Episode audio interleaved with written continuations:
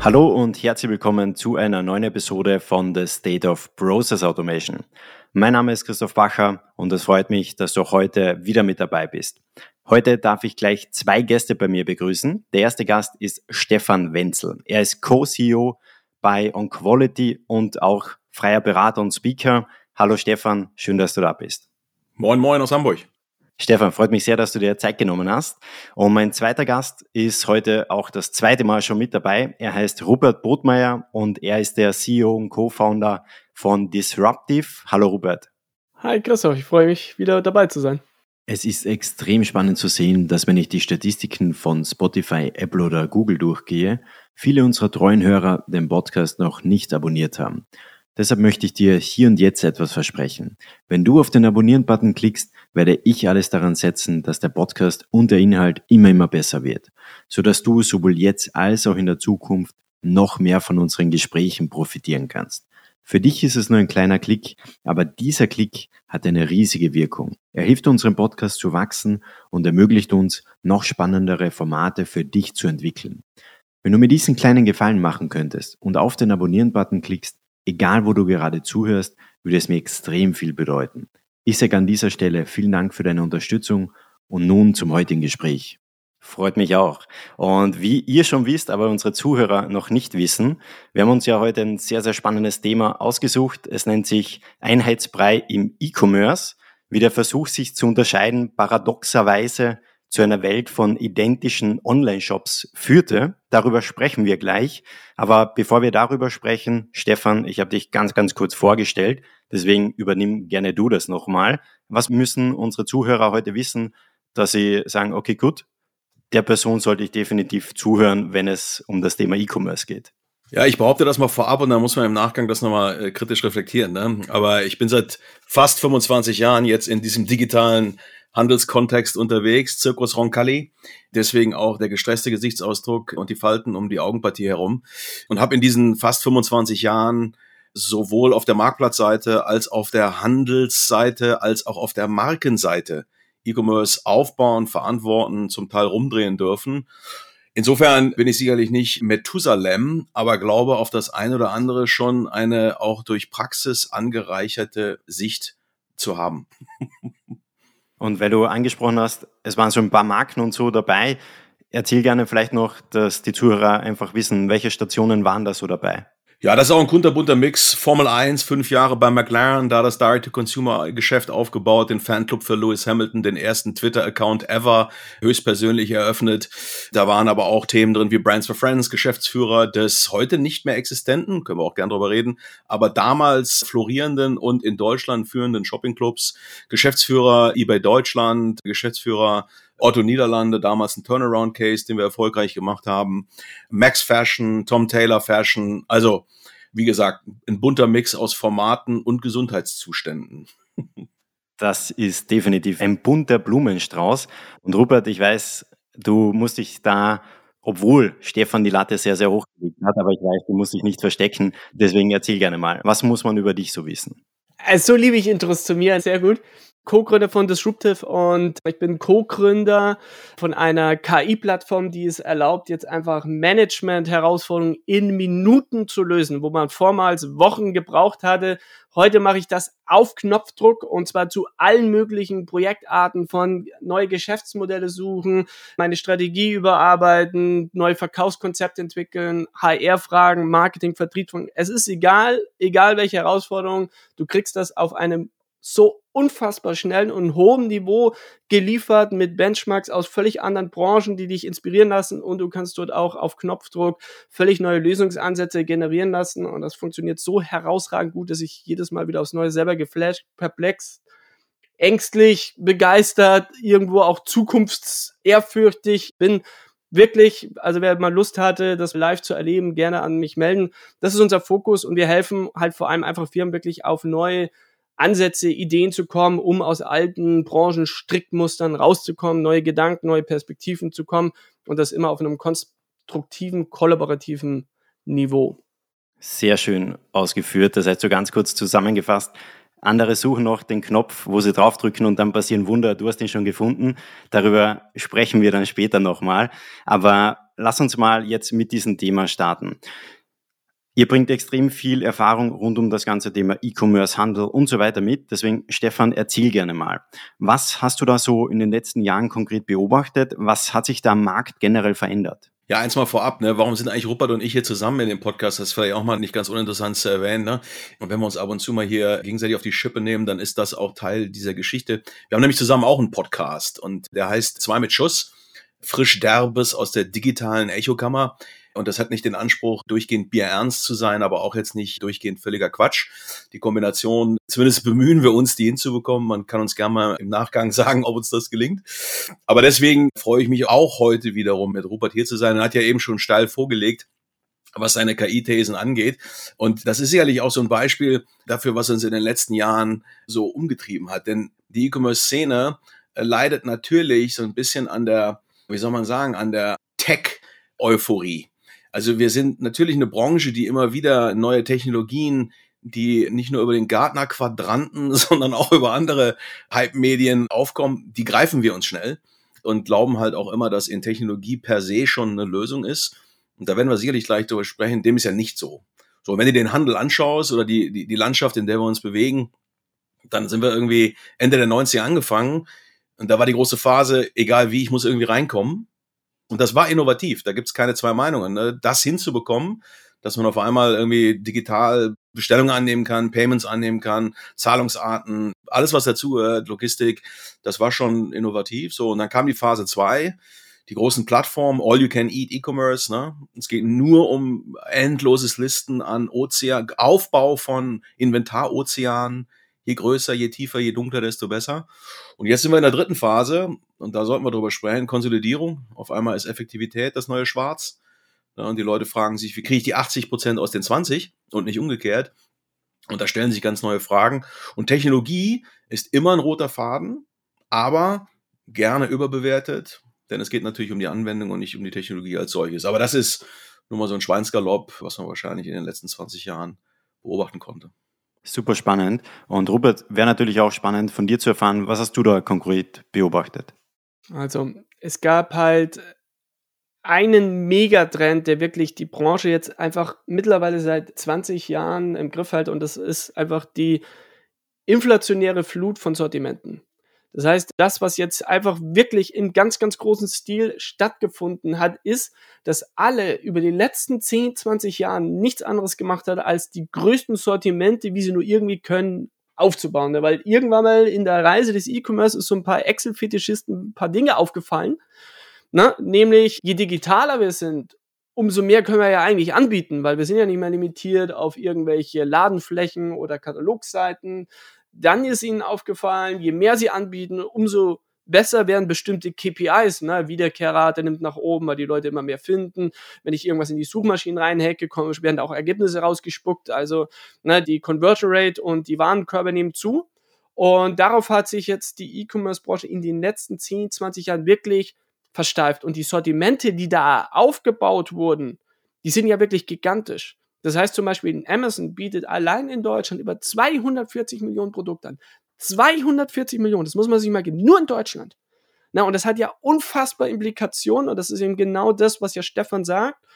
Dieser unglaubliche Technologiefokus, weil irgendwie muss ich ja, brauche ich ja CRM-Systeme, die diesen unglaubliche Datenflut handeln können. Ich brauche ja Fulfillment-Systeme, die es ja äh, mir erlauben, den Überblick über meine Warenbestände zu halten und B, diese auch in zwei bis drei Tagen irgendwie an die Person geliefert zu bekommen.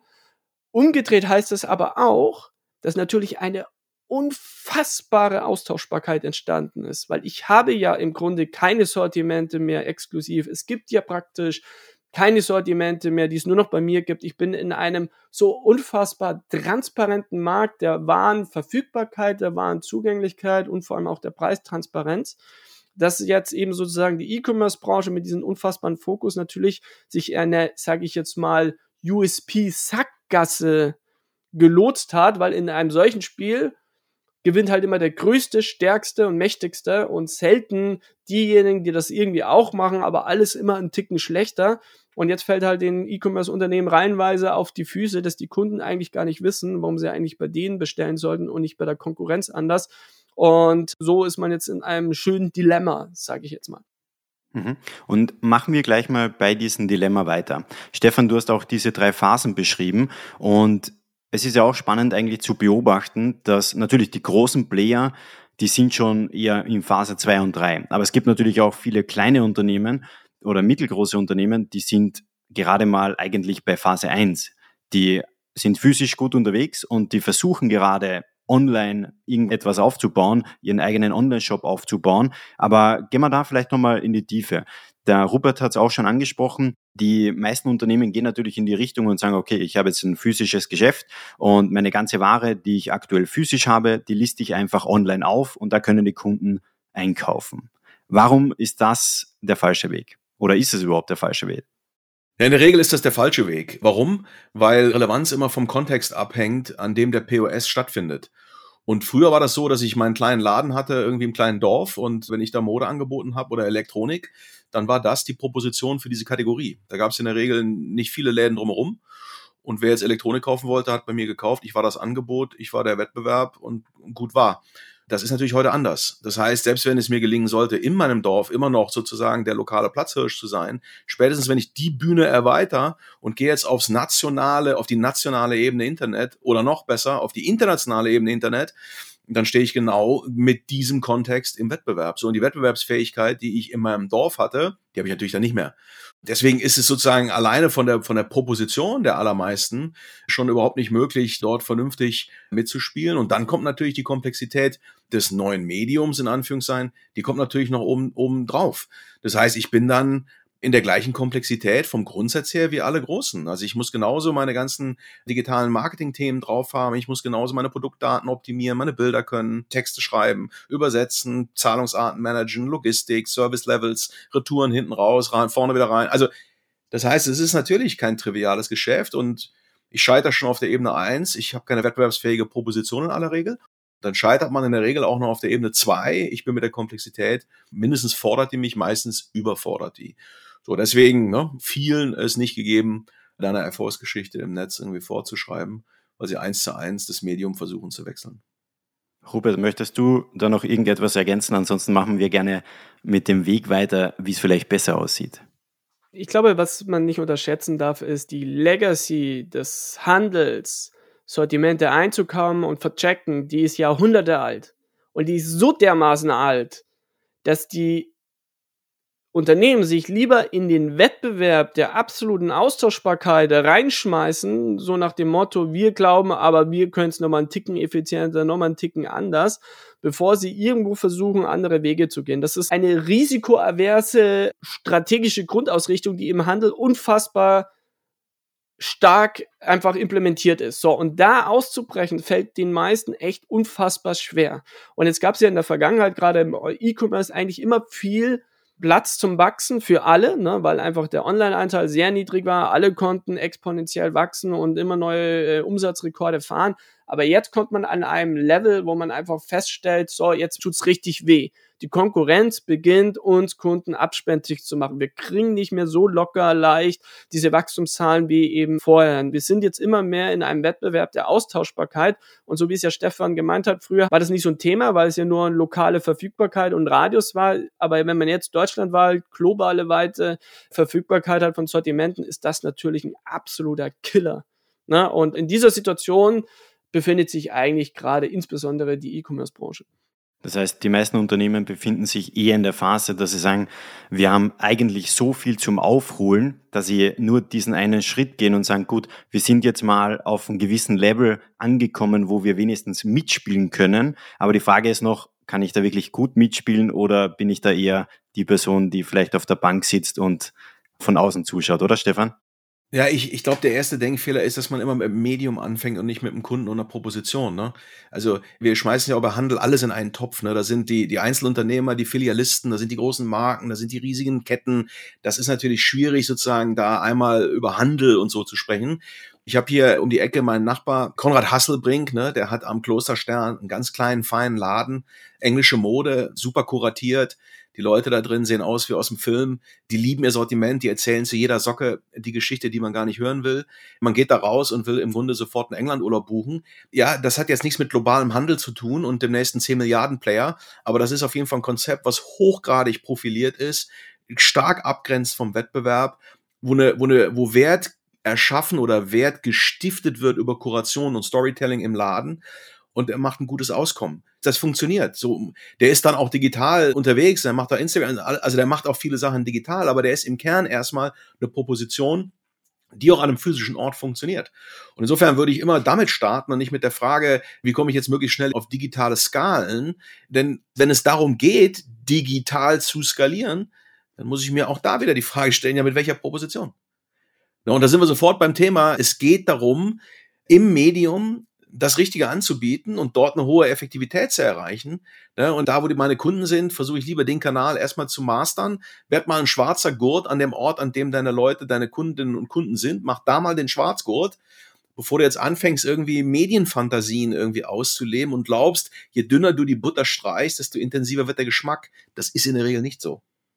Ja, und, und das große Problem ist einfach, der Handel definiert sich viel zu sehr über das Format. Also zum Beispiel ein Talier definiert sich viel zu sehr über das Buch als über den Sinn dahinter, nämlich lesen, sich weiterzubilden, unterhalten zu werden, vielleicht in Themen tiefer einzutauchen. Ein Douglas definiert sich viel zu sehr über Parfum und Lippenstifter, als über den Sinn dahinter, vielleicht in eigenes Wohlbefinden, mit sich selbst irgendwo auch im Reinen zu sein. So, ne? Und man muss halt echt aufpassen, dass man da nicht in so eine Falle halt reinschaut. So wie ein Blackberry sich über die Tastatur und Mails definiert hat, aber irgendwann kommt halt der Wendepunkt, wo dann halt einfach neue Formate, aktuellere Formate, bessere Formate, eben mein altes Format einfach obsolet machen. Und wenn ich an diesen Punkt halt komme, dann habe ich halt als Firma ein echtes Problem. Und diesen Grundfehler, den sollte man tunlichst vermeiden, weil wenn ich mich mehr über den Sinn definiere, dann stelle ich mir halt automatisch ganz andere Fragen. Also wenn ich nicht über Lebensmittel mich definiere, sondern über Ernährung, ne, dann frage ich mich natürlich automatisch, ne, was ist eigentlich, sind die Ziele meiner Zielgruppen, wie sie sich ernähren wollen. Ne? Was sind die Budgetrestriktionen, die die haben? Was sind irgendwie soziale, der soziale Kontext? Ist es eine Familie? Ist es eine WG?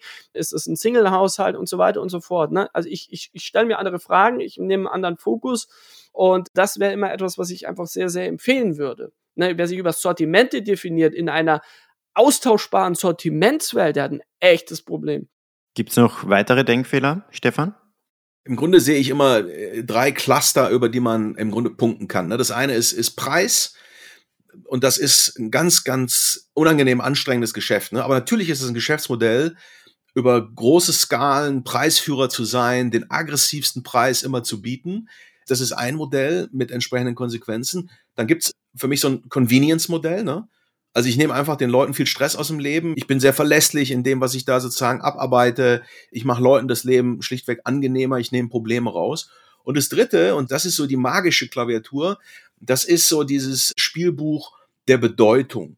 Also alle drei Konzepte oder Cluster empfinden Menschen als belohnend. Das ist wichtig, ne, weil Belohnung triggert Kauf und damit Zahlungsbereitschaft.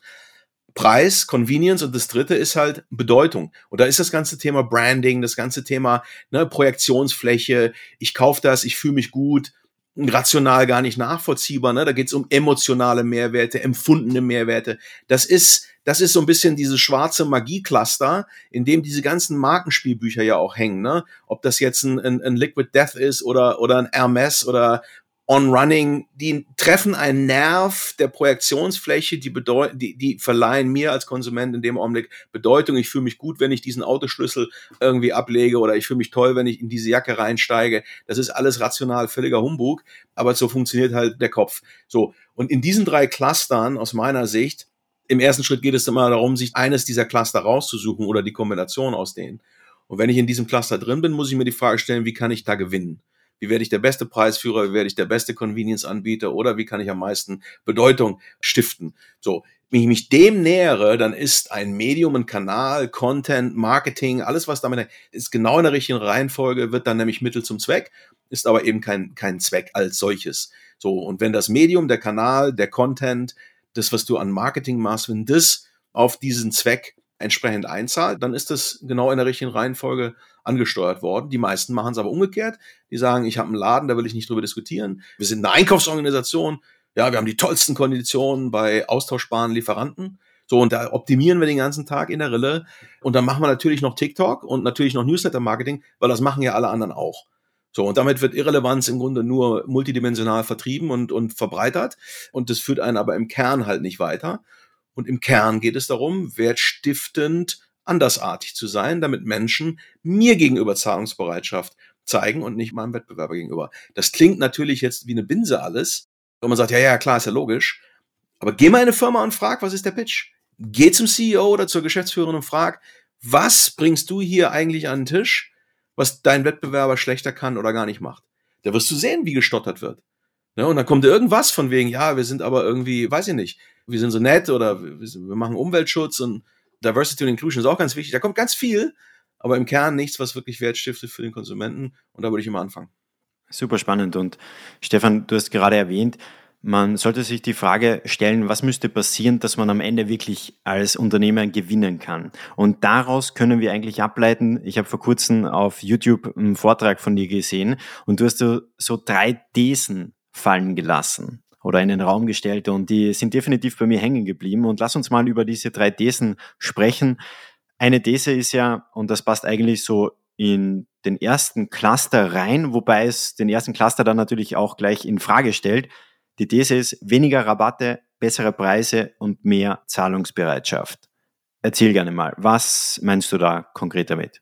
Naja, wir sind halt in einer, in einer Branche, die tendenziell über Abschriften, über Discounts, über Promotionen, über Hit the Monkey, Rubel die Katz, papapap, versucht, Sortimente irgendwie in den Markt zu drücken. Ne?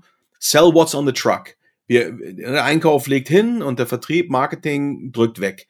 So, man dürfte sich ja mal die Frage stellen, was sagt mir eigentlich die Tatsache, dass ich im Schnitt nur mit 30% Discount abverkaufe? Was will mir eigentlich die Konsumentin damit sagen? Sie sagt, dass sie den Wert nicht sieht, den du glaubst ursprünglich gehabt zu haben. Und by the way, damit kommt man natürlich in eine ganz starke Margenproblematik rein, weil natürlich der Preis der größte Hebel auf die Profitabilität ist. Und wenn wir in einer Phase sind, wo alle darüber reden, dass sie profitabler werden müssen, dann wundert es mich, dass wir zeitgleich nicht über den Deckungsbeitrag und damit auch den erzielten Verkaufspreis, dass wir nicht genug darüber sprechen. Sondern wir kommen über Fixkostenoptimierung hier und wir nehmen da mal die Reisekosten raus und hier stellen wir Leute frei. Das ist alles wunderbar, also nicht wunderbar, aber das sind alles nachvollziehbare Maßnahmen. Nur der Hebel, die Hebelwirkung auf die Bottomline ist nirgendwo größer als oben beim Verkaufspreis. Und wenn ich aber in einem Preisspiel bin, habe ich das sowieso nicht gebucht als Thema, dann geht es ja darum, den möglichst kleinsten Preis zu machen. Und deswegen sage ich, geh doch da nicht hin. Mach doch, lass dich da nicht in dieses Preisspiel reinziehen, sondern versuch doch mal am anderen Ende des Spektrums im positiven Sinne Zahlungsbereitschaft zu triggern. Und das über emotionalen Mehrwert, über Dinge, wo Leute sagen, ist mir scheißegal, ob das jetzt faktisch diesen Wert hat. Für mich hat es ihn. Ja, sind denn die AirPods bei aller Liebe, ja, sind die allen Ernstes 200 Euro oder 250 Euro wert? Ganz bestimmt nicht. Und trotzdem macht Apple ohne Discounts damit irgendwie über 20 Milliarden Jahresumsatz. Das muss man mal vorstellen. So, weil die Leute damit einfach, das ist natürlich solide Technik, alles gut, aber da schwingt ja viel mehr mit. Und die Zahlungsbereitschaft ist deswegen so hoch, weil die das über Jahre entsprechend aufgebaut haben. Aber es geht halt nicht nur bei Apple, es geht auch, wie ich ja auch in dem Video gesagt habe, es geht auch bei Liquid Death, ja, Tafelwasser in Dosen. Dann zahlen die Leute auch ein paar Dollar für nichts. Ja, so. Und das ist vielleicht der schwerere Weg, Zahlungsbereitschaft durch sozusagen Bedeutung.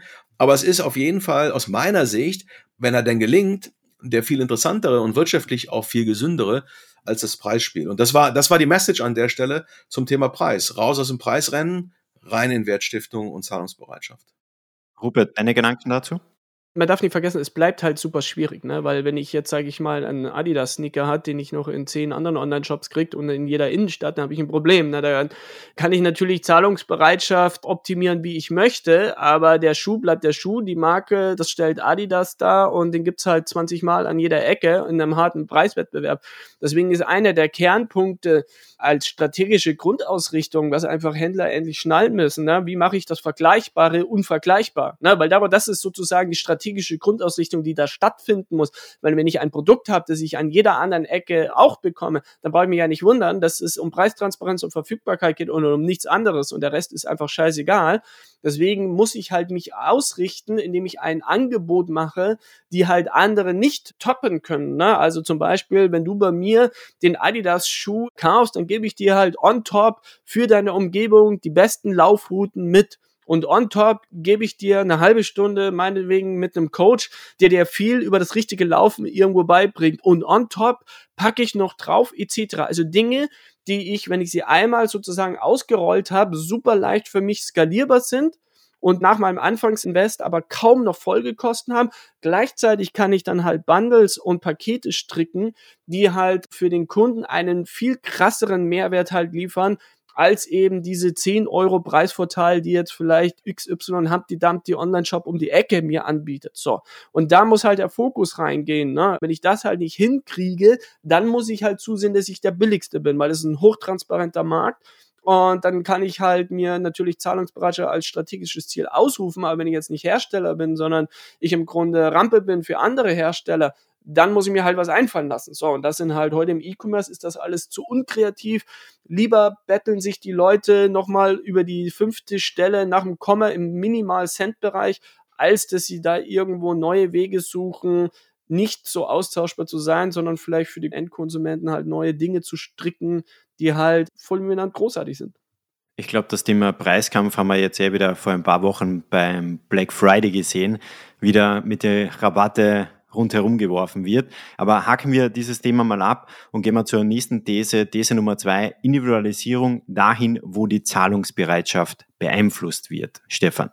Ja gut, das, das kam so aus diesem, aus diesem Technik-Backend-Thema ein Stück weit raus, weil wenn du in viele Firmen gehst, dann ist historisch gewachsen und was auch immer da für Begründungen kommen, dann ist aber im Grunde die, die, die gesamte Technologie ein großer Frankenstein, über Jahre zusammengebastelt, nichts funktioniert richtig, Legacy-Systeme in einem Zustand, AS400 lässt grüßen, da werden zum Teil Rentner reaktiviert, wenn irgendwie Quellcode anzufassen ist. Alle haben Angst, dass das Ding unten in den Keller geht, in die Knie, im Keller in die Knie geht und, und nicht mehr hochkommt und so weiter. Also da gibt's ja Zustände, da redet kaum einer drüber aber der eine oder andere Zuhörer, Zuhörerin wird es vielleicht schmunzeln zur Kenntnis nehmen und es kommt ihm vielleicht bekannt vor.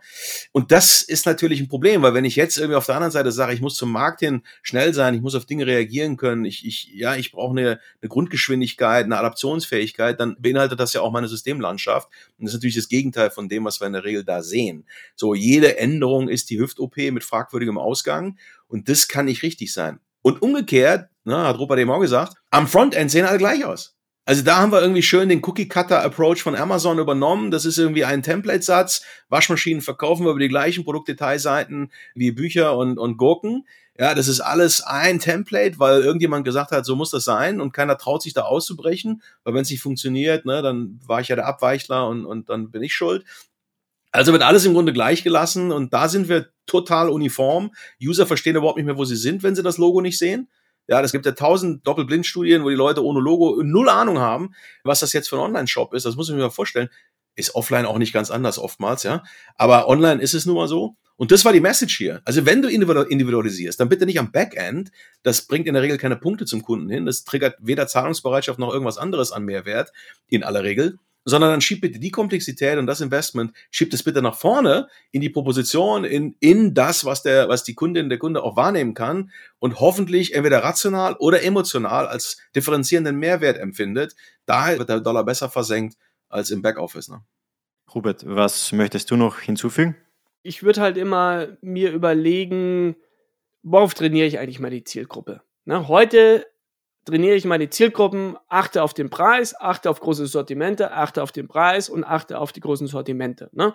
Und alle rennen da im Grunde, alle Systeme, alle Backend-Themen, die ich da anschiebe, richten sich eben darauf aus.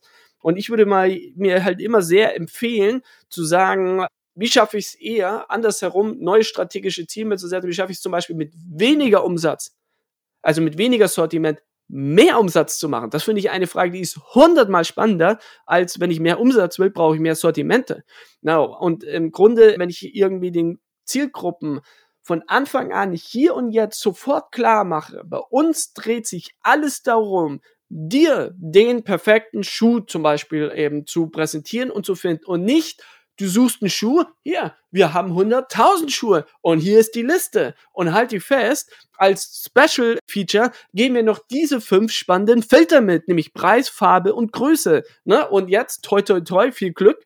Und viel Spaß, ne? Oder eben anders zu sagen, was sind deine Wünsche, was sind deine Ziele, was sind deine Vorlieben und von dem, wie wir dich jetzt kennengelernt haben, haben wir aus übrigens 10.000 schon diese 50 für dich ausgewählt. Und wir können dir nicht nur sagen, das sind die besten 50 für dich, sondern wir können sogar begründen, warum wir die für die besten halten. Also meine Content-Systeme, meine, mein Datenmanagement, meine Backend-Systeme auf ein USP auszurichten, das muss doch stattfinden. Weil sonst darf mich nicht wundern, dass halt eben das stattfindet, was eben Stefan ja hier sagt. Hinten habe ich Komplexität hoch 10, vorne habe ich zum Kunden aber absolute eindimensionale Austauschbarkeit.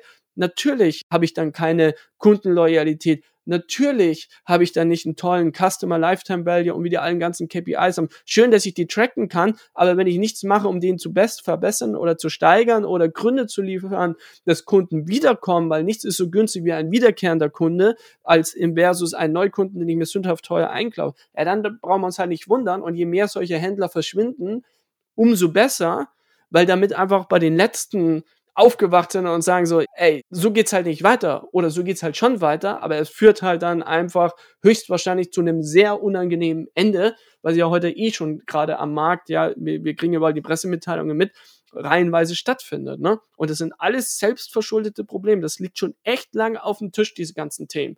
Aber es wird immer noch nicht konsequent angegangen. These Nummer drei. Je geringer der First-Party-Datenanteil am Umsatz ist, desto ineffizienter das Format, Stefan. Was meinst du damit konkret? Ja, also man unterscheidet ja zwischen Daten, die einem selbst gehören, wo man das Datum eingesammelt hat und idealerweise auch die Erlaubnis hat, mit diesem Datum zu arbeiten. Also von Kundendaten ist die Rede, ne? Versus den sogenannten Third-Party-Daten, also den Daten, die ich über Dritte zukaufe, anreichere. Und natürlich geht die Reise, wie jeder weiß, dahin, dass wir immer weniger auf diese, auf diese Third-Party-Cookies zurückgreifen können. Das heißt, der Anteil eigener Daten, eigener Kundendaten, der wird natürlich immer wichtiger. So. Und jetzt ist es natürlich so, dass wir die Investition in eigene Kundendaten handelsrechtlich nicht aktivieren können. Also obwohl es eine Investition ist in zukünftige Umsätze, kannst du das nicht abschreiben, ne? sondern es ist sozusagen in dem Augenblick geht das in deiner G&V, also, also ist einmal bezahlt und belastet sozusagen in dem Augenblick komplett deine Gewinn- und Verlustrechnung versus anderer Dinge, Investitionen in einen Online-Shop oder in einen Retail-Store, das kannst du halt abschreiben. So, und, und das führt dazu, nicht nur das, aber das führt auch dazu, dass das gar nicht als Investition verstanden wird in den CFO-Büros sondern das ist irgendwie so ein Ding, ja, Kunden, Kundendaten, ja, whatever, das ist ja irgendwie klar, aber Kundendaten, aber letzten Endes ist das Kundendatum ja, der heute gewonnene Kunde ist der Umsatz von morgen. Ne, so, so muss man das ja sehen. Das ist ja letzten Endes, wenn du das vernünftig machst, dann, dann hast du natürlich Anlaufkosten und, und musst erstmal sozusagen ins, ins Minus gehen mit dieser Kundenbeziehung, je nach deiner Kalkulation. Aber auf diesem gewonnenen Kundendatum kannst du eine Beziehung aufbauen, wenn du es gut machst. Ne, und hast dann Marketingkosten degressiv, Folgeumsätze auf Basis dieser existierenden Beziehung. Und das setzt natürlich A voraus, dass du das kannst, klar. B aber natürlich vor allen Dingen, dass du dieses Datum auch generierst und dafür auch die Erlaubnis bekommst, damit was zu tun. So, und damit sind Modelle wie ein stationärer Handel, die tendenziell gar keine Daten sammeln oder wenn, dann über Kundenkarten irgendwie, in aller Regel aber recht krude operieren, ja, und da zwar auf riesen Datentöpfen sitzen, aber die sind alt und voller Dubletten, weil sie jeden Samstag irgendwie nochmal eine Sign-up-Aktion machen, um irgendwie den Abverkauf anzukurbeln, aber darin gar nicht als solches den Wert sehen, dann sind natürlich die meisten stationären Modelle strukturell schon benachteiligt.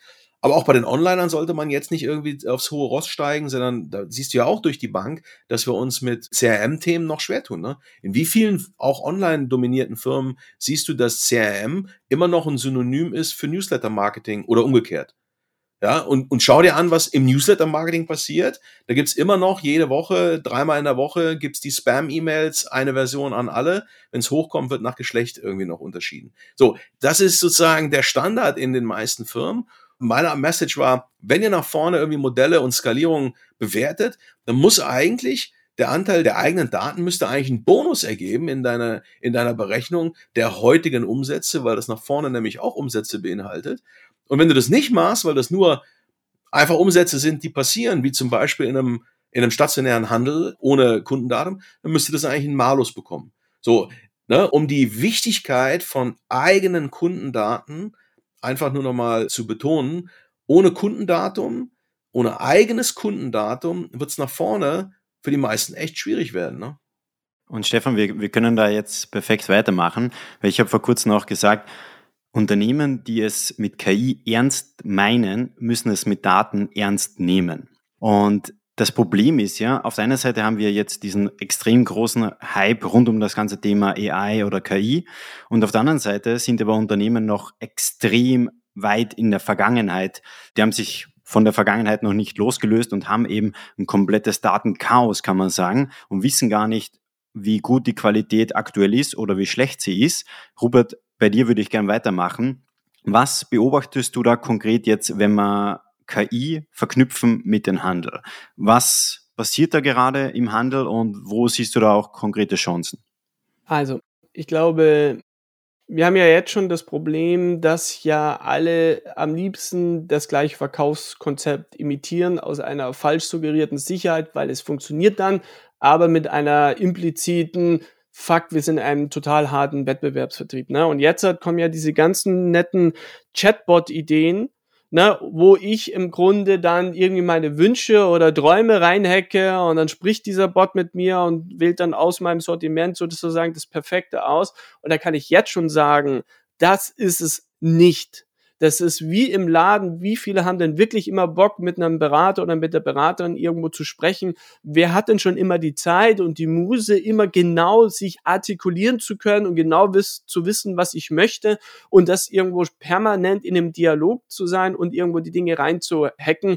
Das kann ich mal schön vergessen, Ne, aber das wird höchstwahrscheinlich erstmal das erste Modell aus, das breitflächig ausgerechnet, sondern wir reden hier, wie muss ein KI-Interface aussehen, das verkaufen kann, wo ich nicht auch immer nur explizit KI merke, sondern wo mir Arbeit abgenommen wird. Ne? Das heißt also, wenn ich es schaffe, vermeintliche Prompts, das ist ja das immer, was ich in diesen ganzen Chatbots reinhacken, das muss ich Kunden abnehmen können die wissen ja nicht, welche Prompts es braucht, um perf die perfekte Reise zu finden oder das perfekte Urlaubsziel oder den perfekten Turnschuh oder was auch immer. Ne? Also ich muss Menschen in diesem Kontext Arbeit abnehmen können. Und ich muss die Leute mit irgendwie Aufbereitungen, Auswahl oder Abnahme von Arbeit begeistern können oder flashen können, so dass sie es vorher nicht dachten, dass das überhaupt möglich ist. Wenn ich das nicht hinkriege, dann bin ich wieder im gleichen Dilemma, nämlich, dass ich mir vielleicht einen kurzen Zeitvorteil mir erarbeite, nämlich ich bin der Erste, der so einen scheiß Chatbot irgendwie entwickelt oder ich bin der Erste, der den so hinkriegt, dass es funktioniert, bis eben dann alle wieder beginnen, eben das Dinge zu imitieren, sondern Wettbewerbsvorteile liegen immer darin, wo Leute nicht checken, wie funktioniert das im Detail, vorne es aber einen großen Effekt hat. Ne? Wir reden jetzt hier natürlich nur über hin zu Endkonsumenten, aber ich sage jetzt mal, das perfekte KI-Commerce-Interface zu bauen, das ist die große konzeptionelle Herausforderung, die jetzt hier stattfindet. Und dieses Interface, wie auch immer das dann aussieht, das darf nicht nur fünf Prozent besser sein oder zehn Prozent besser sein, weil dann wird es nicht fliegen, sondern es muss um Faktor fünf oder Faktor zehn besser sein. Ein simples Beispiel, wenn ich heute zum Beispiel bei Amazon meinetwegen ein Thunderbolt-Kabel suche, weil ich irgendwie meinen Monitor an meinen Rechner anschließen müssen, dann kriege ich sage und schreibe 100.000 Ergebnisse. 100.000 Ergebnisse, das musst du dir mal geben, für ein Scheißkabel. Na, und ich darf mich dann durch dieses Kabel durchwühlen und muss gucken, was irgendwie passt. Und dann werde ich konfrontiert mit Themen wie, brauche ich jetzt hier Thunderbolt 2, 3 oder 4? Oder würde nicht vielleicht sogar doch ein USB 4 Kabel sein? Brauche ich ein dünnes oder, oder wie lang muss das sein? Und so weiter und so fort. Sondern die Krux ist genau das abzunehmen. Sondern einfach in zu sagen, du suchst ein Thunderbolt Kabel, hackst dir irgendwas rein und sagst, okay, wir erklären dir nicht nur, was ein Thunderbolt Kabel ist, sondern wir geben dir auch explizit Hinweise, worauf du achten musst, um ein gutes Kabel zu kriegen. Und übrigens, das sind drei Hersteller, die wir massiv empfehlen kann. Und so wie wir deinen Kontext verstanden haben, reicht dir ein dünnes Kabel, dünne Schnur, zwei Meter, geh auf Thunderbolt 4, weil du brauchst irgendwie für deine Grafikarbeiten XY. Ne? Das ist etwas, was mir Arbeit abnimmt, das mir Guidance nimmt, das mir gleichzeitig aufschlaut, das mich überrascht und einen vormaligen sage ich mal, Such- und Kurationsaufwand auf einen Bruchteil der Kosten reduziert. Wenn ich das nicht hinkriege, dann kann ich so viel KI einsetzen, wie ich Bock habe. Es wird aber einfach nicht wirklich fliegen, weil es irgendwo den Kunden nicht abnimmt. Und du musst ja aus einer total gelernten Kaufroutine Ich gehe über Burgermenüs, suche, gehe Listen durch, wähle etwas aus, gehe auf die Artikeldetailseite. So ineffizient wie das ist, es ist aber auch massiv gelernt. Und Menschen hassen gelernt, das abzulegen, um Neues aufzugreifen. Und das machen sie halt nur dann, wenn es fulminant besser ist und fulminant mehr einschlägt. Das ist die große Herausforderung, die konzeptionelle Herausforderung, die man angehen muss, wenn man sich mit so einer Thematik halt beschäftigt. Mhm. Und was du ja auch gerade beschrieben hast, ist, dass viele Unternehmen so vorgehen, dass sie sagen, ich habe aktuell so einen kleinen Baustein von meiner gesamten Wertschöpfungskette.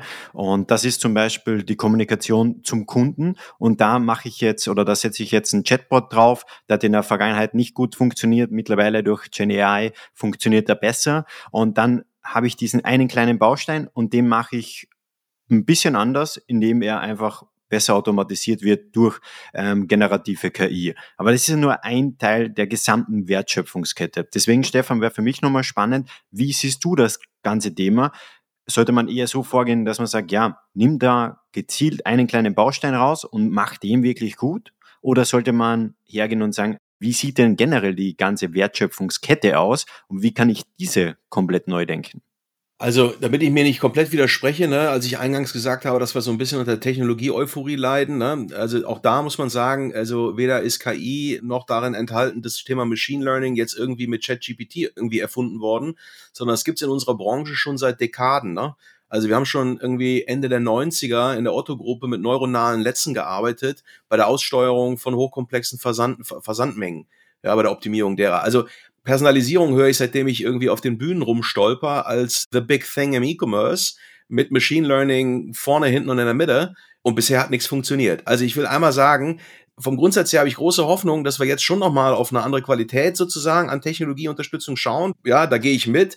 Aber bloß weil es das gibt, heißt es nicht, dass es uns gelingen wird, daraus jetzt was zu machen, was wirklich zum Kunden hin hilft. Ich will jetzt nicht den Namen eines großen Online-Händlers in Deutschland sagen. Der hat aber vor ein paar Wochen einen KI-basierten Chatbot presseseitig extrem promotet. Und da bin ich dann reingegangen und habe meine, meine Standard-Killer-Suchphrase beste Miele-Waschmaschine in 59 Zentimeter Breite eingetippt und nicht nur, dass die On-Site-Suche der größten Shops damit ständig überfordert ist, der KI-Chatbot war es auch. Da ist also jetzt KI irgendwie nochmal on top im Einsatz und kann solche profanen Anliegen, wie das eben beschriebene, kann es nicht lösen. So, deswegen bin ich da durchaus, sagen wir mal, immer noch mit Argwohn schaue ich auf Teile der Euphorie. Ganz kurz zur Frage. Es gibt die Wertschöpfungskette von A bis Z, wie wir sie heute kennen. Und KI richtig eingesetzt kann auf jeder oder den meisten dieser Perlenketten glaube ich, positiv Wirksamkeit entfalten. Ne, da lässt sich an jeder Stelle in unterschiedlicher Art und Weise etwas schneller machen, effizienter machen, besser machen, bessere Vorhersagen hier, bessere Logistikoptimierung da, Routen ausrechnen, Mengenplanung, Betrugsprävention. Da gibt's so an jeder Komponente wahrscheinlich etwas, wo man mit KI ne, einen besseren Job machen kann. Und vorne zum Kunden hin auch. Ne, wer sagt denn, dass wir auf Dauer in diesen Shops rumklicken? Ne? Vielleicht mache ich das über Voice, über WhatsApp und ich kriege dann tatsächlich über Sprache einen vernünftigen Dialog. Aber natürlich ist das ne, ein Riesenhebel, wenn es uns gelingen würde, aus einer Million Artikel tatsächlich eine vernünftige Kuration hinzubekommen, die in der Session, in der ich mich gerade bewege, ohne für mich mit Mühen verbunden zu sein, jetzt ein besseres Erlebnis werden lässt. Das wäre doch super. Ne? Da müsste Zalando auch nicht Artikel von der Plattform nehmen, weil ihre Systeme damit überlastet sind, sondern könnte man sagen, du hast im Hintergrund alles, was es gibt und, und das muss den Kunden aber nicht stressen, weil zum Kunden hin hast du das Gefühl, du bist in einer kleinen Boutique. Also da habe ich sehr viel Fantasie. Aber das Spannendste ist ja eigentlich, wenn sich die Wertschöpfung, diese Perlenkette der Wertschöpfung verkürzt, verändert, die Reihenfolge sich ändert. Und da muss man ja nur mal auf die jüngsten Themen, die so aus Asien jetzt hier in allen Medien rumwabern, ne, Temu und, und, und Shein, einer ne, stöhnt schon. Aber das Modell dahinter nennt sich Consumer to Manufacturer und man kann die Firmen kritisch sehen, wie man will und das ist auch richtig in Teilen, ne? Kritik völlig angemessen. Aber Consumer to Manufacturer ist auch in Teilen auf KI basiert. Die komplette Veränderung einer bisher etablierten Handelswertschöpfungskette. Denn so eine Firma wie Shein hat überhaupt keinen Einkauf. Sondern die Kunden machen den Einkauf und geben Datensignale über Dinge, die sie mögen, Trends, die sie interessieren. Und die werden sofort ausgespielt über eine Plattform an Fabriken, die direkt angebunden sind an die Plattform. Und da gibt's in dem Sinne überhaupt keine klassische Einkaufsorganisation mit sechs Monaten Vorlauf und großen Vorordern mit, mit hohen Überhängen. Also eine komplette Disruption einer existierenden Wertschöpfung auf Basis von Technologie. Und das ist das Spannende nach vorne. Wo sehen wir diese Wertschöpfungskettenänderungen, ganz neue Wertschöpfungsketten? Da bin ich gespannt. Da werden wir bestimmt noch eine Menge sehen. Das ist definitiv sehr, sehr spannend. Und was auch spannend war, war unser heutiges Gespräch, denn wir kommen jetzt ganz langsam zum Ende. Und zum Abschluss wäre nochmal spannend, Stefan und Rupert, so eine Abschlussthese, eine Abschlussbotschaft, die ihr gerne unseren Zuhörern heute rund um das heutige diskutierte Thema mitgeben möchtet. Rupert, du darfst gerne beginnen.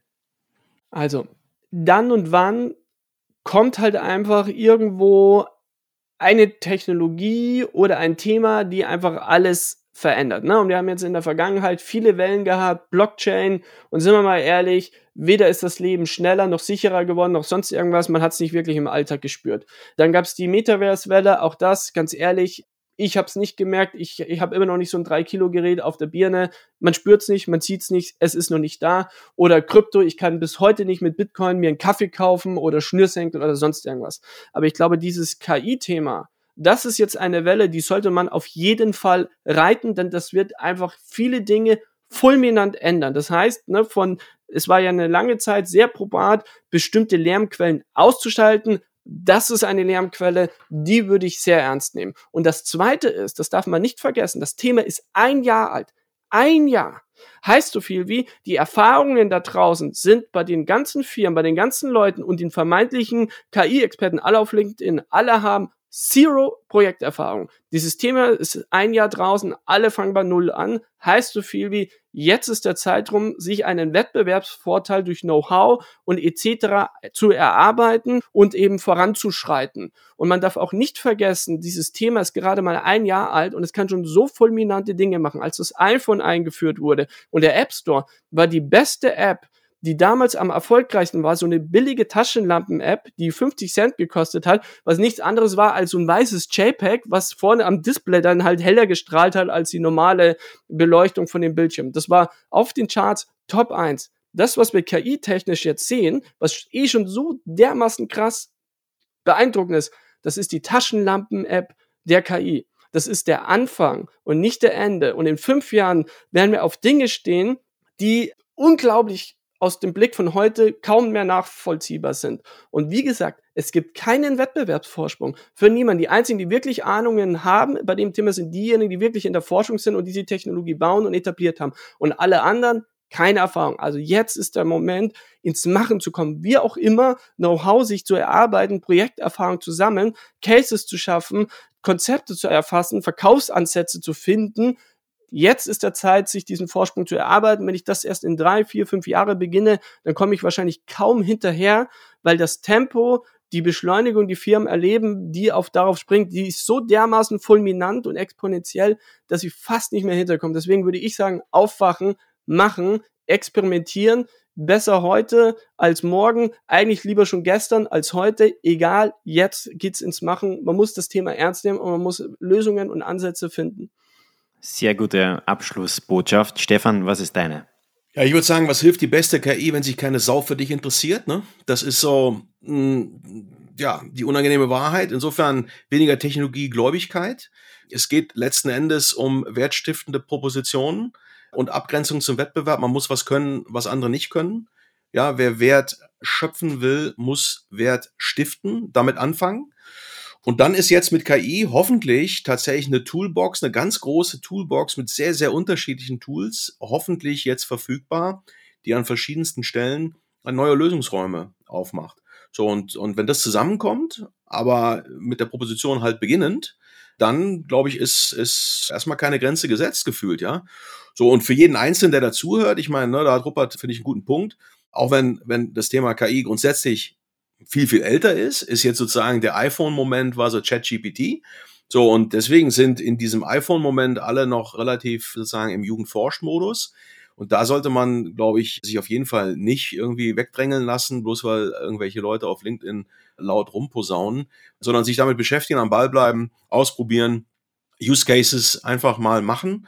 Auch in der Firma, sagen wir, die Skepsis oder die Berührungsängste versuchen durch, durch konkrete kleine Dinge einfach mal aufzubrechen Aber sind wir uns auch, glaube ich, schnell einig, es geht jetzt nicht darum, dass jeder mit ChatGPT rumpromptet, sondern man muss dann schon irgendwann mal die größeren Fragen stellen. Aber am Ball bleiben ist sicherlich hilfreich. Stefan, auch das war eine sehr, sehr gute Abschlussbotschaft. Ich sage herzlichen Dank, dass ihr heute euch Zeit genommen habt, dass ihr mit dabei wart. Danke Stefan, danke Rupert. Alles Gute, ciao. Vielen Dank. Gerne, gerne. Danke dir. Das war wieder eine Episode von The State of Process Automation. Schön, dass du wieder mit dabei warst und es ist wirklich unglaublich, wie schnell die Community rund um State of Process Automation aktuell wächst. Mittlerweile sind es mehr als 3000 Personen, die regelmäßig zuhören und deshalb möchte ich diesen Moment kurz nutzen, um einfach mal Danke zu sagen. Danke, dass du dir diese Folge angehört hast. Danke, dass du vielleicht schon länger mit dabei bist. Und danke, dass du dir ein paar Sekunden Zeit genommen hast und auf den Abonnieren-Button geklickt hast. Denn dies trägt dazu bei, dass der Podcast weiter wächst noch mehr Personen von dem Wissen profitieren können und wir weiterhin viele spannende Formate für dich auf die Beine stellen können. Und wir hören uns in der nächsten Folge von The State of Process Automation.